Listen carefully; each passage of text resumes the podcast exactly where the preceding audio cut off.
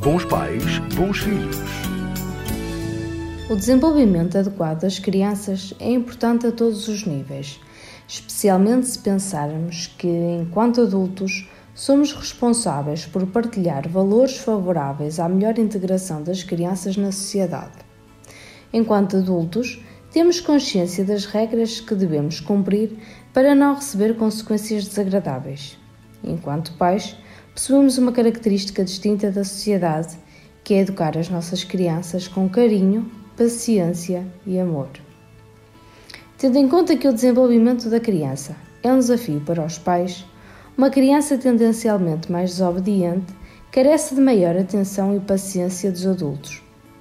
Ser desobediente significa, de um modo geral, que a regra já é conhecida, mas não é cumprida.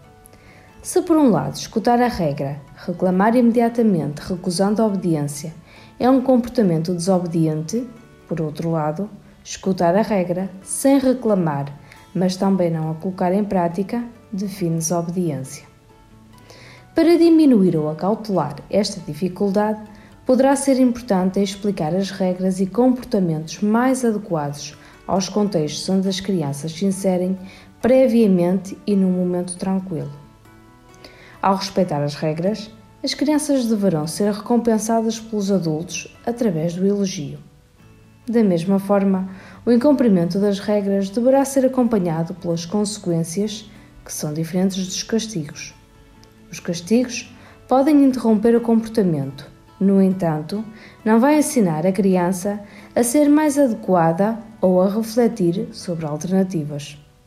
Enquanto que as consequências fazem ligação entre o comportamento e o resultado, levando a criança a aprender através dos seus erros ou comportamentos desadequados o que não deve repetir.